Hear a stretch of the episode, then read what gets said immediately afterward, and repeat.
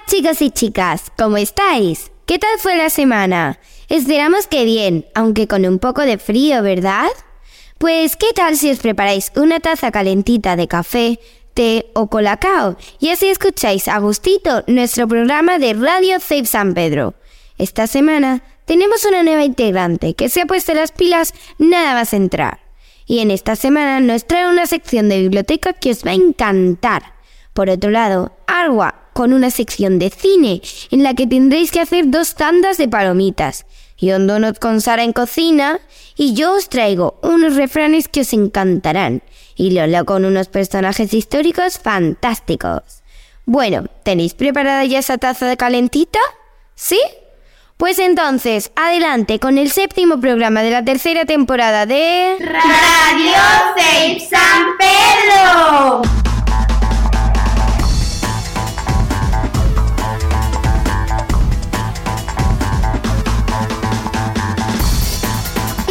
Como no puede ser de otra manera, nuestra sección preferida y sabemos que también la vuestra, la entrevista. Hoy además con una invitada que seguro que conocéis y que os va a encantar. Pasamos don Vicente del Bosque que la semana pasada nos regaló su lado más humano a otra gran persona, que aunque es conocida como Inma la Bruja, de bruja tiene poco y de encantadora mucho. Hoy nos daremos un paseo por el mundo de la interpretación, ese mundo que nos entretiene y nos enseña tanto a todos cada día. Y decimos cada día porque con las plataformas que usamos actualmente, Netflix, Prime Video, HBO, A3 Media, Movistar, etc., ¿quién no suele ver alguna serie o película diario? Como ya estarán imaginando, nuestra invitada está relacionada con el mundo de la interpretación. Sí, es una actriz que no solo comenzó con el teatro, sino que también pasó por el cine y ahora algo más centrada en el apartado audiovisual de las series. Ella es Noelia la que se avecina, Fabiana Aguado en Acacias 38, Carmen en la película El Niño, la sevillana en la serie El Venero y un sinfín de personajes más que ha interpretado en sus ocho películas, dos cortometrajes, 12 obras de teatro y 16 series de televisión. Uf, casi nada, ¿verdad? Nacida en Cazares, pero criada en San Pedro Alcántara, cura artística de nuestra invitada. Hoy tenemos el placer de contar con Inma Pérez Quirós, más conocida por estas tierras como Inma la Bruja. Buenos días, ¿qué tal está? Muy buenos días, estoy fenomenal. Un poco nerviosa porque estoy frente a personas muy importantes. Que sois vosotros, claro. Estamos muy felices de poder entrevistarla y de que nos pueda contar muchas cosas sobre su vida, pero sobre todo de su profesión. Gracias de antemano por darnos la oportunidad de conversar un ratito con una actriz como usted. Gracias a vosotros por invitarme. ¿Y la le llamó la atención esta la interpretación? ¿Fue desde muy pequeña? Pues sí, sí, desde muy, desde muy, muy pequeña. Yo creo que tenía siete años, ocho o nueve, cuando ya me, me, yo me aprendía canciones, me subía en lo, en- iba a la calle y en lo, en lo alto de un escalón empezaba a cantar y ahí empezaba ya a tener ya mi propio público. Sí, sí, ahí empecé yo por mí misma. Sí. Imaginamos que de pequeña sería una niña muy extrovertida y que no le importaría hacer alguna obrilla de teatro o representar algo en el cole. Pues sí, señor, ahí empecé. Ah, por aquel entonces yo tendría 12 años, estaba interna en un colegio, eh, se llama Escuela Hogar Sabinillas. Entonces, por lo que tú bien dices, un profesor veía como yo estaba siempre cantando, saltando, inventando cosas, y me dice, Inma, vamos a hacer una obra de teatro. ¿Sabes qué es el teatro? Digo, pues más o menos, pero nunca he hecho nada. Bien, a partir de ahora haremos una obra. Y esa fue la primera vez que, que yo interpreté un personaje. Y me subí al escenario. ¿Cuál fue ese momento en el que dijo yo me quiero dedicar a la interpretación? Pues justo, justo ese día en donde estrenamos la obra que hicimos, que eh, se llamaba Pluz el Fantasmita.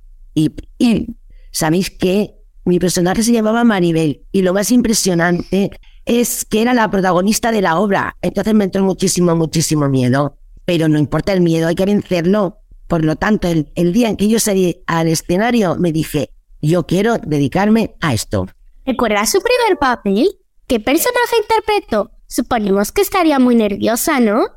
Ah, mira, me he colado con la respuesta. Pues sí, precisamente eso es lo que es lo os he dicho. Si la obra se llamaba Plus el fantasmita. Mi personaje se llamaba Maribel. Claro que estaba muy nerviosa y ahí os cuento que tuve mi, primera anécdota con el teatro. Porque resulta que a Maribel la raptaba un pirata. El pirata mata de palo.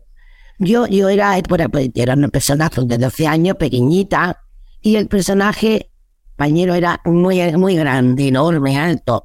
Él también se puso muy nervioso cuando ya fue el estreno. Tenía que sacarme desde dentro afuera del escenario. Estaba tan nerviosa, tan nervioso el tío, que en vez de tirar de mí, hizo ¡pum! y yo volé, volé, volé por el aire. Con la pierna me llevó un trozo de, del decorado que era de papel. Y, y caí realmente de pie. Pero, pero, ¡boom! No arrastra, arrastra sino ¡boom! Entonces tenía que sentarme en una, en una mecedora. El personaje se tenía que sentar en una mecedora y yo decía, como me eche para atrás, la mecedora va a estar así, me voy a caer. Cuando yo noté la presencia del público, un montón de cabezas mirándome, yo noté hasta la respiración de los espectadores. Me entró un ataque de risa, de los nervios. Y el profesor me decía, Maribel, no te rías que te han raptado me llamaba por el personaje. Dice, que te castigaré, que te castigaré, claro. ¿Cómo, una niña a la que han raptado no puede estar riéndose? tenía que estar asustada, pero mis nervios eran tan grandes, tan grandes, que me reía. Y entonces yo giré la cabeza hacia el fondo del escenario para que el público no me viera y recuerdo exactamente que me dije, en tres segundos, esto es mío. Y así fue. Ya se me quitó la risa y empecé a interpretar. Y claro, claro que estaba nerviosa. Según os he contado esa anécdota, ahí estaba el ataque de nervios. Las cientos de cabezas mirándome y todo el mundo respirando y yo allí intentando dar un texto. Me lo creí todo, ¿eh? me lo creí. También hemos comentado al inicio de la entrevista que ha hecho de todo. Es decir, televisión, cine, teatro. Si tuviera que elegir una de esas tres cosas, ¿con cuál se quedaría? Esa pregunta es de examen. Es difícil. Es difícil. Veréis, yo me quedaría con los tres, con las tres disciplinas.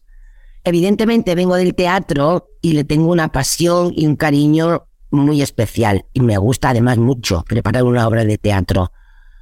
A ver, venga, me decanto por una. Es que es muy difícil, porque el cine es magia y la televisión también. ¿Puedo quedarme con las tres? Vale. Vale, bueno, un 0,4 más teatro. y dicho esto, ¿qué es lo que más le gusta de cada una de ellas? Pues veréis, el teatro me encanta por cómo se el proceso, ¿no? El montaje. Porque eh, en el teatro tenemos un poco más tiempo para preparar el personaje y toda la obra. Entonces me gusta el teatro por eso, porque normalmente tienes un mes, dos meses de ensayo, ahí tienes mucho tiempo de, de aprender cómo eh, respira el personaje, cómo habla, cómo anda, saber cómo son el resto de los personajes, también la relación con tus compañeros la haces un poco más estrecha, ¿no? El, cine y la televisión tienen el mismo formato.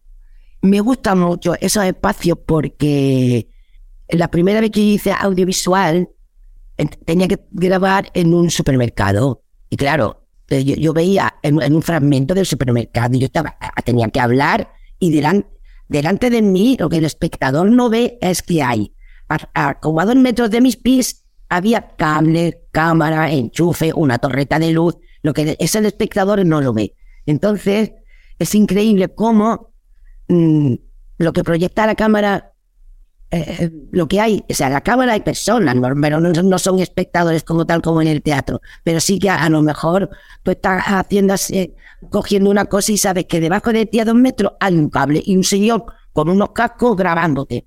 Y eso me encanta. Y si veis, por ejemplo, cuando veis, vemos una, una casa, una habitación, todo el mundo piensa que es una casa con la, con la habitación aquí, la habitación, el baño, la cocina. A lo mejor la cocina está en otro plató y tú estás grabando en una casa, que es que si, vas al set, que se llama set, es muy pequeño. La gente ha ido a ver mi serie de Acacia y decía, pero esto es muy pequeño, se ve muy grande en la tele. Y esa, esa es la magia también. Me gusta por eso, porque es muy mágico. Todos los papeles ha interpretado, a veces olvidará que se llama Inma, ¿no? No, normal que no, porque si no estaría un poco loca. Además, si me dicen bruja, no me puedo olvidar. Me encanta lo de la bruja. Pero no, no, ¿sabéis? Aprendí de una actriz que ya murió, que era maravillosa, que trabajé con ella, que se llamaba Terele Pave, que ella decía, no llevéis el personaje a casa, no llevéis el personaje a casa. Entonces, ese es eh, una- un consejo muy inteligente y muy sabio, porque yo no puedo irme a casa y- y- y llamándome Fabiana, otro día me llamo Noelia, otro, otro día me llamo Gracia Seriana o Carmen. Entonces, no, no, no se me olvidaron. ¿Guarda con especial cariño alguno de los personajes que ha interpretado? Es que en realidad os quiero a todos mucho. Pero veréis, em, cuando trabajé en Veneno, en la serie Veneno, mi personaje era mm, pequeño, tenía una intervención pequeña. Pe- Siempre que hemos dicho, no hay papeles grandes ni papeles pequeños. Ese personaje tenía, eh, aunque apare- apareció solo en un capítulo, pero cuando a mí me ofrecieron el personaje, me, me dijeron, ah, bueno, a mi representante, queremos que Ima haga y gracias a la sevillana eh, que es el personaje que existió y que se portó como la verdadera madre para Joselito, que luego ah, posteriormente sería Veneno, la Veneno. Entonces yo sentí una gran responsabilidad porque digo, si yo me porté, si este personaje se portó como una verdadera madre, con este niño que luego se haría chica, tengo que, tengo que hacerlo muy bien, muy bien, quererlo mucho, hablarle con muchísimo cariño. Entonces, fijaros, aunque a Fabiana le tengo un cariño enorme porque fueron seis años metiendo, tragándomela, pero especialmente a Graciela Sirillana me gustó por su tremenda humanidad. ¿Cómo prepara una actriz un personaje para hacernos creer que es esa persona? Bueno, cada actriz, cada actor tiene su, su propio método, ¿no? Lo que pasa es que hay un método general, entonces, evidentemente, y gracias a los ensayos, ahí empiezas a darte cuenta cómo es el personaje. Por eso os decía antes que el teatro me gusta mm, mu- mucho por el tiempo que tenemos de preparar el personaje. Pues entonces, hay un proceso. Eh, ha- haces la lectura del guion, yo primero lo que hago es leerme, eh, eh, leerme el guion entero o el texto en casa del teatro para saber qué, qué, qué se está contando ahí. Luego me centro en mi personaje y veo pues cómo camina, cómo habla, qué edad tiene. No es lo mismo tener un, interpretar un personaje de 80 años que un personaje de 52. Hombre, a mí no me van a dar ahora un papel de 7 tampoco. Pero em, es importante eh, observar. Esa es la maravilla que tiene esta profesión y por eso a veces dicen que estamos poco con loquillos. Porque si tú te pones, por ejemplo, en una terraza y observas a a gente, ¿no? Y ves caminar a alguien y dices, uy, mi personaje podría caminar así. O alguien que está, vas a comprar un súper y alguien está pidiendo algo y habla de una manera, "Ah, mi personaje podría hablar así. Entonces, esa es, eso lo cuento como anécdota pero que realmente eh, también forma parte de la construcción del personaje. De hecho, ha habido actores que, por ejemplo, para hacer de personas que están malitas o, o que están, tienen una enfermedad mental, por ejemplo, van, se van a un, a un hospital de salud mental. El actor, bueno, piden permiso, etcétera, etcétera, y el actor puede que esté un mes allí observando a, a los enfermos. Y lo, lo que hacen es copiar sus gestos, su forma, desde el máximo respeto. Eso sí, nunca, nunca, nunca desde la burla. No sé, mm, creo que me he explicado bien, ¿no? Sí, sí, sí. ¿No? Aquí hablo, si hablo muy rápido me decís pausa, Inma, pausa, pausa. No, tranquila. Me entusiasmo muchísimo. Denos alguna anécdota que recuerde en su vida como actriz.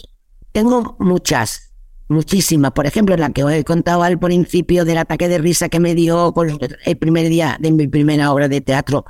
Pero tengo una que mm, veréis, eh, me estaba haciendo una prueba, estaba haciendo una prueba, ¿no? Para un personaje. Eh, concretamente era el, el ama de Julieta, pero habían hecho una versión flamenca, había que cantar flamenco.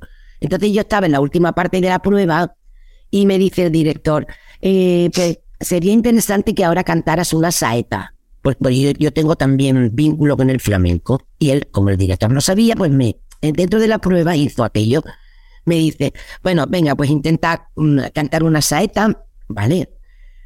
Eh, evidentemente había una cámara así que te, el director la, la, la prueba se graba, luego la, la visiona con el productor, etcétera, etcétera. Yo tenía la cámara aquí y me dispongo yo a cantar mi saeta. ¿Qué hago? Que me salgo de la cámara, me voy a un ladito, cojo una silla, me agarro a la silla y ahí empecé a cantar una saeta. Y el director no me dice nada. Pero ¿qué pasa? Que yo me fui del foco de la cámara. Entonces no se veía nada.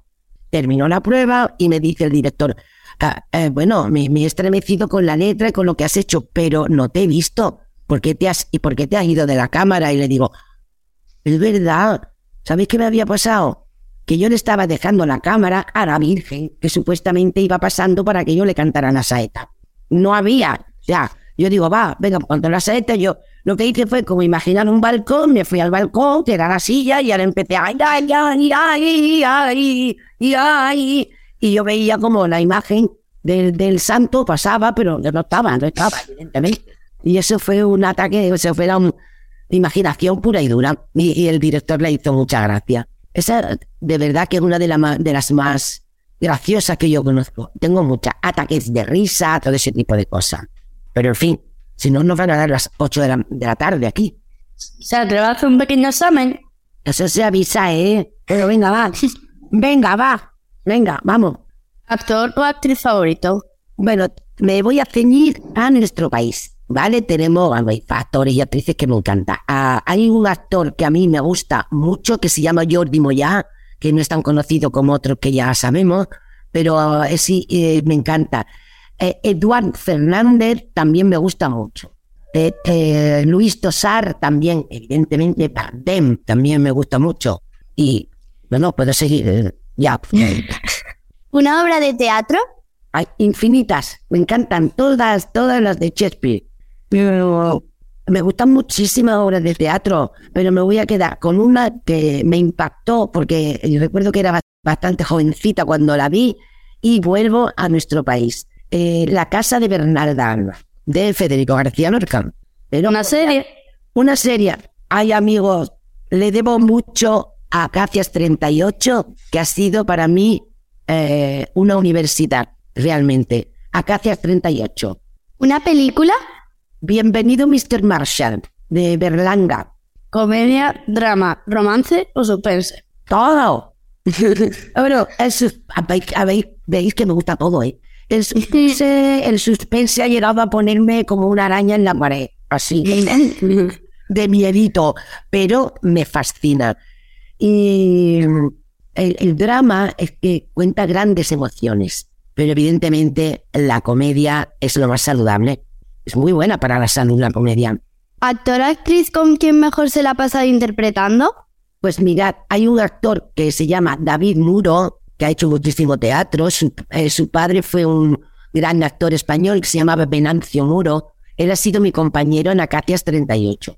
Me lo he pasado muy bien con él porque es muy, muy divertido. Muy, muy buen compañero y muy, muy, muy divertido. A veces he tenido que eh, cortar la, han tenido que cortar la secuencia porque a mí me daban ataques de risa.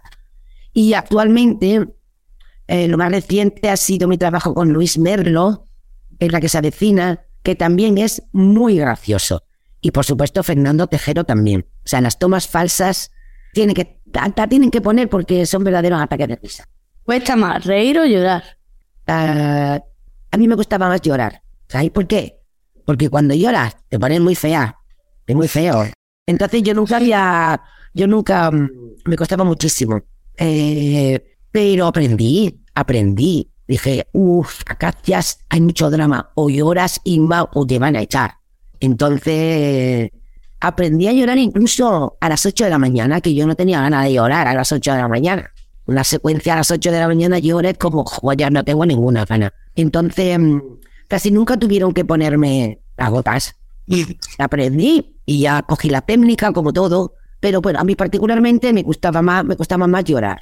Y por último, ¿próximos proyectos a la vista? Pues mira, mi representante me tiene dicho que no hable de los proyectos que, que tenemos. Ese es un truco que tenemos que nos, que nos dicen a nuestras repres para que hasta que no se firme el contrato no se dice nada. Entonces yo tengo cosas a la vista, pero no puedo decir nada. Aunque sí tengo que confesaros una cosa. Tengo un proyecto inmediato que es terminar un cuento que empecé a escribirle a mi hija. Eh, me bloqueé y ya no, no lo continué, pero ella siempre está, termina mi cuento, mamá, que yo te lo voy a ilustrar. Entonces me he ilusionado y, y voy a terminar ese cuento y lo, lo Amaranta lo va a ilustrar y, lo, y vamos a intentar editarlo. ¿Qué os parece? Una maravillosa manera. Maravilloso sois vosotros, hombre, maravilloso sois vosotros. Muchas gracias. Nos han dicho que una de las cosas más importantes de la interpretación es la escucha. ¿Es así? Muy buena pregunta, amiga. Sí, la, escucha, eh, a ver, en este caso como un sustantivo, no, pero el verbo escuchar. La, la escucha es fundamental porque tú no puedes llegar a dar un texto y convertirte en un papagayo. Bla, bla, bla, bla, bla, bla, bla, me toca, me toca, este es mi texto, bla, bla, bla. Tienes que escuchar lo que el otro personaje te está diciendo. Porque entonces, si tú escuchas, tú sabes reaccionar bien a lo que el personaje que tienes enfrente te está diciendo. Eso se consigue, eso es lo único. Lo que se consigue con eso, perdón, es trabajar desde la verdad, que también llamamos, que también decimos, tiene mucha verdad trabajando. Y lo de la escucha, mm, no sé, ¿lo he explicado bien? Sí. sí. Que chicos, lo de la escucha también es importante en la vida real, que es lo que estamos haciendo nosotros ahora mismo. En San Pedro hemos podido comprobar que en su época salieron muchos actores y actrices. ¿A qué cree que se debió? Pues fijaros, a veces hay momentos en donde surge como una chispa que, pro- que propaga toda un, voy, voy a decir, pólvora, para fuegos artificiales. Eh, nosotros empezamos a hacer teatro en la calle, en lo que ahora se conoce como ocupación del espacio público, o sea, dar vida a las plazas, a, la- a- a la- a las plazas, a las estaciones de autobuses, hacer performance. Nosotros empezamos haciendo teatro en la calle y alguien nos vio, crearon lo que se, creó por aquel entonces lo que se llamaba Universidad Popular, de ahí crearon los talleres de teatro, tuvimos nuestra profesora, que la tengo que nombrar, que es Mercedes Carrillo, que nos enseñó muy bien, muy bien, muy bien a todos los que estuvimos participando en aquel, en aquel taller de teatro. Algunos nos seguimos dedicando al teatro y otros, pues, mm, eh, si no hacer la interpretación, pues a la distribución, a la producción, a la creación de textos. Se debió a que hubo un momento mágico en donde se encontraron personas con mucha afinidad creativa, con la misma creatividad, el mismo entusiasmo. Bueno, en aquel entonces también había gente que, que empezó a tocar la guitarra, a tocar la batería, a, a- a dibujar. Fue, fue un momento, o sea, estoy hablando amigos de los años 80. Vosotros no erais ni un proyecto de vida todavía. Querida Isma Pérez Quirós, o como mejor la conocen, Isma la Bruja. Queremos despedirnos dándole las gracias por pasaros por Radio Televisión 6 San Pedro y regalarnos esta bonita entrevista. Le deseamos mucha suerte en sus futuros proyectos y que la sigamos viendo mucho tiempo por las pantallas y por los teatros. Pues muchísimas gracias. Oye, a ver si quedamos y nos tomamos unas palomitas. Vale, Pa- Patata, algo que, no sé qué. ¿Qué tomáis vosotros, los jóvenes? Pa- Patata y cosas de esas, ¿no? Sí. Es que no sé por dónde va el mundo de, de la chuchería por ahora. Oye, no. Muchas gracias de verdad. a vos. Sabéis que si seguimos, voy a llorar un poco. Me habéis emocionado bastante.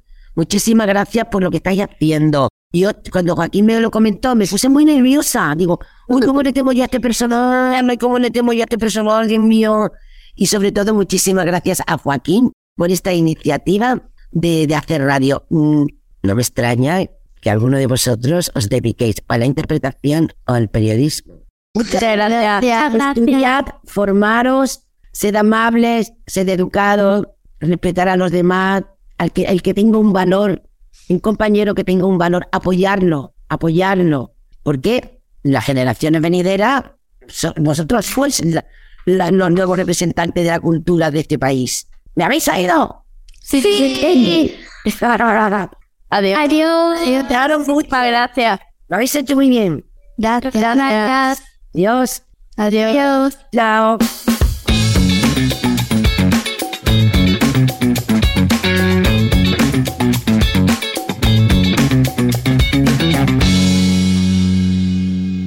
Lectores y lectoras, ¿cómo estáis? Espero que estéis muy bien, porque hoy os vengo a traer una sección de biblioteca súper interesante. Os traigo dos libros que vais a flipar, de esos que no saber parar de leer, Pero antes de nada, paso a presentarme. Cómo no, mi nombre es María Aguilar, soy una nueva integrante de la radio. Estoy encantadísima de formar parte de este equipazo. Espero que os guste lo que os vengo a traer. Bueno, no os voy a dejar con más intriga, así que vamos con el primero. Ana Cadabra, un problema con alas. En Movie están, están sucediendo cosas extrañas, pero es la primera vez que llueven molligas de purpurina. El culpable parece ser un pequeño cachorro volador, mitad cerdo y mitad unicornio. Ana Cadabra y sus amigos del Club de la Una Llena tendrán que ponerlo a salvo antes de que lo descubran sus enemigos, los malvados cazabrujas. ¿Sabes una cosa? Su autor es Pedro Moñas. Increíble, ¿verdad? ¿Os ha gustado? Espero que sí, porque yo me lo estoy leyendo y cada día hay más aventuras. De verdad, Ana Cadabra es muy traviesa. Bueno, ¿queréis otro? ¡Vamos! Seguimos. El segundo se titula Amanda Black, el amuleto perdido. ¿Todavía no conoces a Amanda Black? No te pierdas la segunda entrega de la nueva serie para niños de Juan Gómez Jurado y Bárbara Montes, que está arrasando. Aventuras repletas de misterio, acción trepidante y con un ritmo frenético. Lord Thomas, toda una situación en la ciudad, reclama a los Black que le devuelvan el amuleto familiar, un brazalete que le robaron hace años por el bien de todos. Sin embargo, el amuleto ya no está en manos de la familia de ladrones. Cuando la tía Paula le confiesa a Amanda que su bisabuela regaló el brazalete años atrás, elaboran un endiablado plan para recuperar la joya. Amanda y Eric seguirán la pista del brazalete hasta una mansión encantada, mientras que Paula le embarca un peligro viaje con Lord Thomas. Para evitar que descubra la verdad, ¿logrará Amanda salvar el honor de la familia Black? Estas han sido mis dos sugerencias lectoras de esta semana. Espero que os animéis a echar un rato agradable de lectura en estas tardes de invierno. La verdad es que me encanta. Y os preguntaréis que qué me encanta. Pues todo. Esta radio tiene todo. Compañeros amables, cariñosos, hasta el graciosos. Bueno amigos radiofónicos, lamento deciros que esta sección de biblioteca ya ha terminado. Me la he pasado súper bien. Hoy me ha tocado biblioteca, pero me podría tocar... Pues no lo sé, pero os aseguro de que me lo he pasado súper bien. Para consolaros, os traigo a la estrella de Hollywood, Arba, con una sección de cine que hasta os va a ahorrar dinero. Con ella hay pelis, series, etc. Bueno, ya va siendo la hora. Espero que os hayan gustado estos libros. Os dejo, como digo yo, con mi estrella de Hollywood, Arba. Luces, cámara, acción.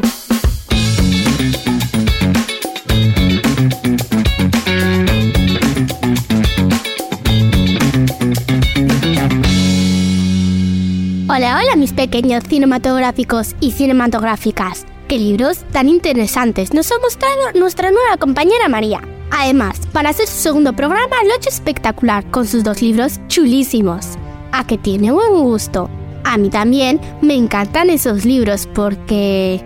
Uy, uy, uy, mejor me callo que os voy a hacer spoiler. Mejor dejemos de hablar de biblioteca y hablemos de cine. Hoy, como es habitual, os traigo una serie y una película chulísima. Comencemos con la serie, que es miércoles, también conocida como Merlina o Wednesday. ¡Vamos allá! Miércoles es expulsada de su instituto tras el intento de asesinato de dos de sus compañeros de clase, a los que atacan lanzándoles pirañas a la piscina. Sus padres deciden que es hora de internarla en la academia nunca más, en el pueblo de Jericó, a la que ellos mismos acudieron cuando eran adolescentes. Fue precisamente en ese lugar donde Morticia y Gómez Adams se conocieron. Un colegio especial donde no solo las matemáticas tienen hueco, sino también las criaturas mitológicas y la magia. Un instituto donde los hombres lobos, las sirenas y los vampiros ocupan las aulas. Y donde miércoles, muy a su pesar, acabará encontrándose como en casa.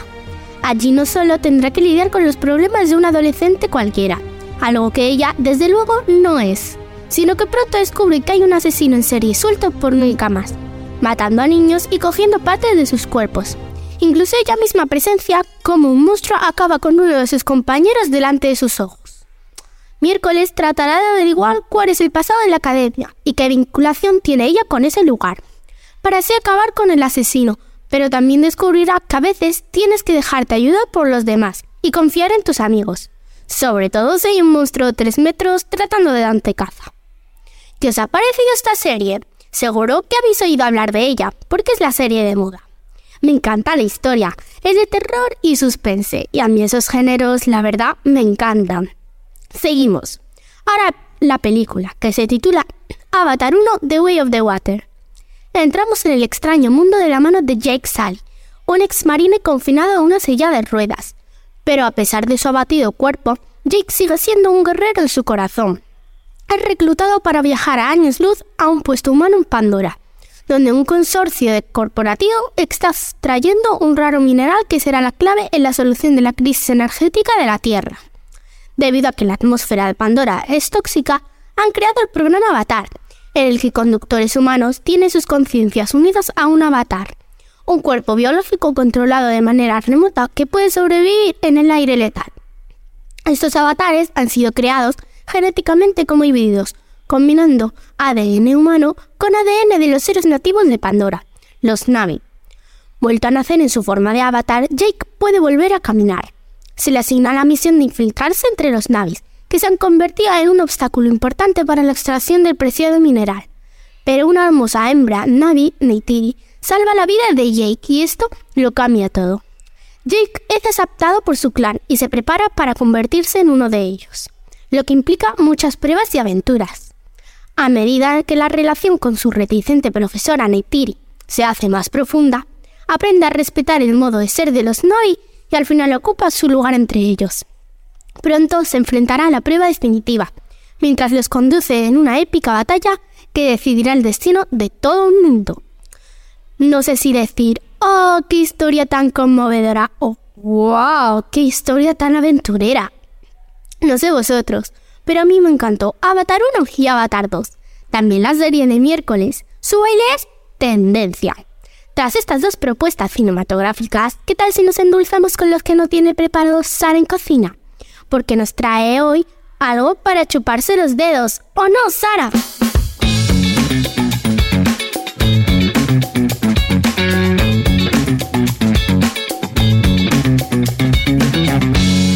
Tanto, Arua. Hola cocineros y cocineras. ¿Listos para cocinar un plato delicioso?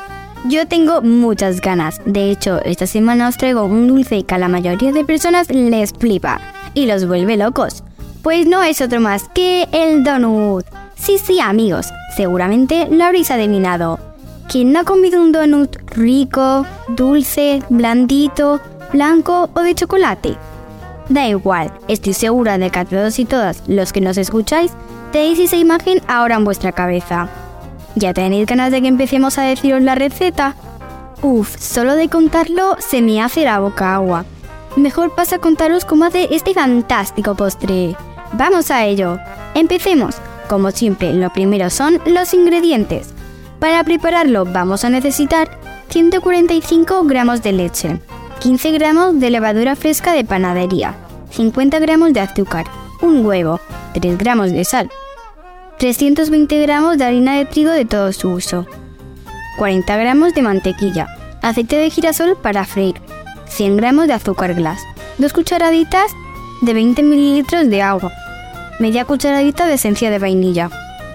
Esos eran los ingredientes y ahora sí que sí empecemos con la elaboración. ¿Os parece? Pues llevamos la leche a ebullición y hervimos durante un minuto. Dejamos de enfriar hasta 35 grados pesamos 145 gramos y añadimos la levadura desmenuzada y 20 gramos de azúcar. Removemos y dejamos la mezcla en reposo 15 minutos para que se active la levadura. Vertemos la mezcla anterior en un recipiente grande y añadimos el huevo, el azúcar restante y removemos. A continuación añadimos la harina tamizada y la sal. Removemos bien y dejamos el reposo 20 minutos para que se humedezcan correctamente las partículas de la harina. Volcamos la masa sobre la mesa limpia y seca. Amasamos hasta que se vuelva lisa y uniforme. Añadimos la mitad de la mantequilla y continuamos amasando hasta integrar. Añadimos la mantequilla restante y amasamos de nuevo. El tiempo total de amasado es de 12 minutos aproximadamente y variará dependiendo de la habilidad de cada cual. Untamos en un recipiente amplio con un poco de aceite de girasol. Introducimos en la masa y dejamos que se lleve hasta triplicar su tamaño. Amasamos un minuto para desgasificar y dejamos reposar 5 minutos para que se relaje un poco. Estiramos sobre la masa espolvoreada con harina en una lámina de un centímetro de grosor.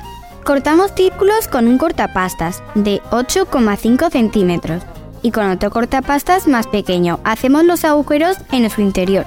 Juntamos la masa sobrante y amasamos, cortamos más el donut. Los colocamos sobre una bandeja de horno cubierta con papel de horno o con un tapete de silicona. Tapamos con un trapo de cocina y dejamos reposar hasta doblar su altura. Calentamos a temperatura medio baja, abundante, aceite de girasol en una sartén. Freímos más los donuts, volteando varias veces para que se doren por igual por ambos lados. Para conseguir un dorado bonito, los movemos hasta que estén listos. Escurrimos y retiramos a una fuente de con papel absorbente. Para el glaseado mezclamos el azúcar glass con el agua y la esencia de vainilla. Removemos hasta obtener una mezcla homogénea, en la que sumergimos una de las caras de los donuts. Dejamos de escurrir sobre una rejilla de horno unos minutos antes de consumir. ¿Qué? ¿Os ha gustado? Esta receta a mí me flipa. Hay que decir que está riquísima. Creo que a Lucía también le gustan los donuts. Y además, ya sabe eso de que tripa vacía, corazón sin alegría. Uy, se me ha escapado un refrán. Y esa sección le corresponde a Lucía, que os trae unos refranes chulísimos, ¿verdad que sí, compañera?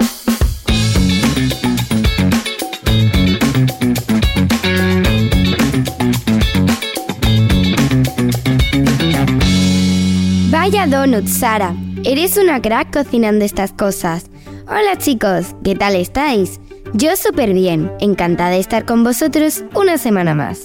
Pues sí, Sara, bienvenidos a todos a Refranes. En esta sección en la que os decimos algunos de ellos y también os decimos qué significa. Si os parece, podemos empezar antes de que se me enfríe este donut tan delicioso que me he preparado. Así que, adelante. Aquí viene el primero. A gran salto, gran quebranto. Recuerda que quien obtiene un puesto importante o elevado rápidamente lo puede perder. De la misma manera, este nos recuerda que si tenemos un puesto alto, es decir, que somos alguien importante por decirlo de alguna manera, no debemos confiarnos demasiado, porque en cualquier momento nos lo podrían quitar. Bueno amigos, siento muchísimo lo que os voy a decir, pero nos faltan nada más que dos refranes. Me lo estoy pasando tan bien que ni me acordaba de que íbamos tan rápido. El siguiente es, más vale pájaro en mano que cientos volando. Se, se aplica a quienes dejan situaciones o cosas seguras esperando otras mejores pero inciertas. Y el último, pero no menos importante, perro ladrador, poco mordedor.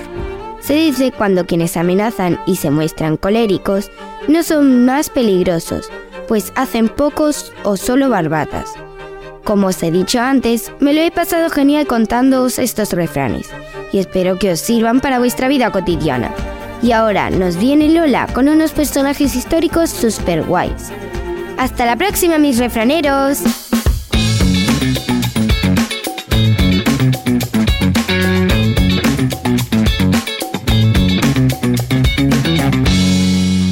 Hola chicos y chicas, ¿qué tal? Yo estoy súper emocionada por deciros estos nuevos personajes. Pero no son unos personajes cualquiera, son históricos. La Marie Curie os traemos a otra gran mujer, pero esta vez no es una científica, sino una artista. El personaje histórico de esta semana es Frida Kahlo. Frida Kahlo nació en Coyoacán, México, el 6 de junio de 1907. Frida era una de las cuatro hijas de un padre judío húngaro y una madre de ascendencia indígena mexicana. Originalmente no planeaba convertirse en una artista. Fue una superviviente de polio. Empezó un programa de premedicina en la Ciudad de México. A los 18 años, sufrió graves heridas en un accidente de autobús.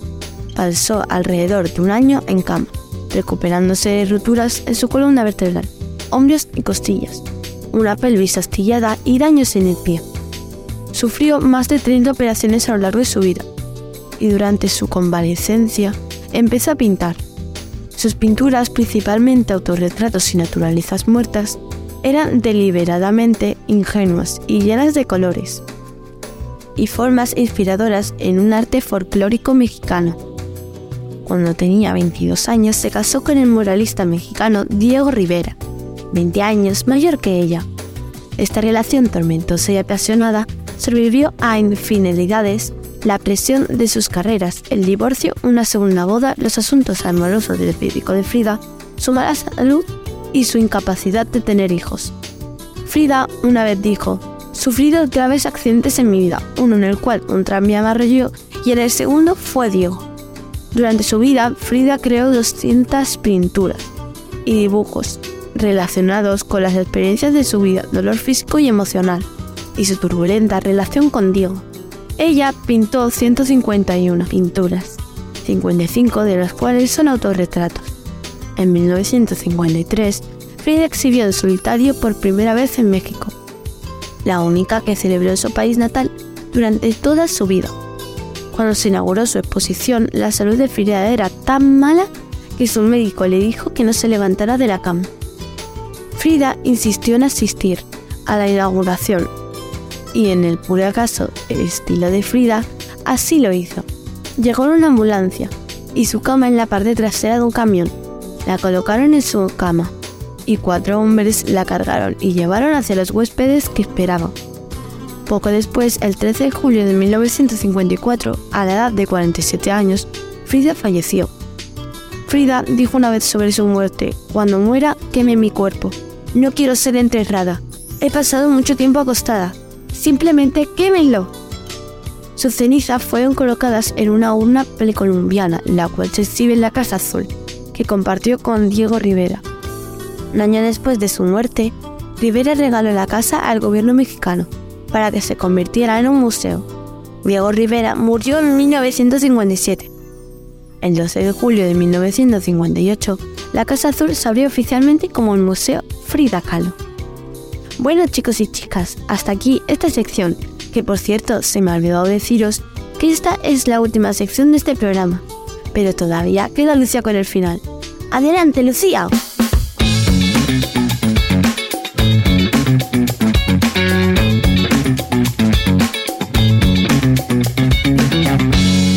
Bueno, superoyentes, este programa ha tenido que llegar a su fin. Sabemos que nos soléis echar mucho de menos, pero la semana que viene traeremos más secciones divertidas y llenas de entretenimiento. Así que nos despedimos de vosotros y vosotras cerrando el séptimo episodio de la tercera temporada de Radio San Pedro.